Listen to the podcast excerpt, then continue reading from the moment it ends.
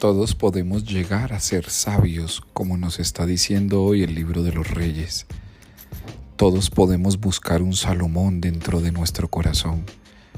Todos podemos llegar a esa sabiduría divina de la cual gozó un rey. Nosotros por el bautismo hemos sido constituidos sacerdotes, profetas y reyes. Y qué bueno que el mejor gobierno o reinado sea la sabiduría que habita en nuestro interior. La sabiduría que implica ver con los ojos de Dios. La sabiduría que implica ir más allá. La sabiduría que nunca reemplaza la voz del Creador en medio de la vida.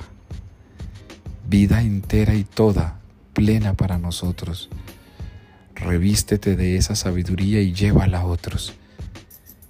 Cuando tienes esa sabiduría, como dice la carta en la segunda lectura, entonces todo ha sido dado para el bien de los que Dios ama. Todo contribuye para que Él nos llame, nos justifique, nos santifique y nos glorifique. Así pues, vayamos a buscar esa sabiduría. Vayamos a ese campo de la vida en donde la sabiduría se encuentra.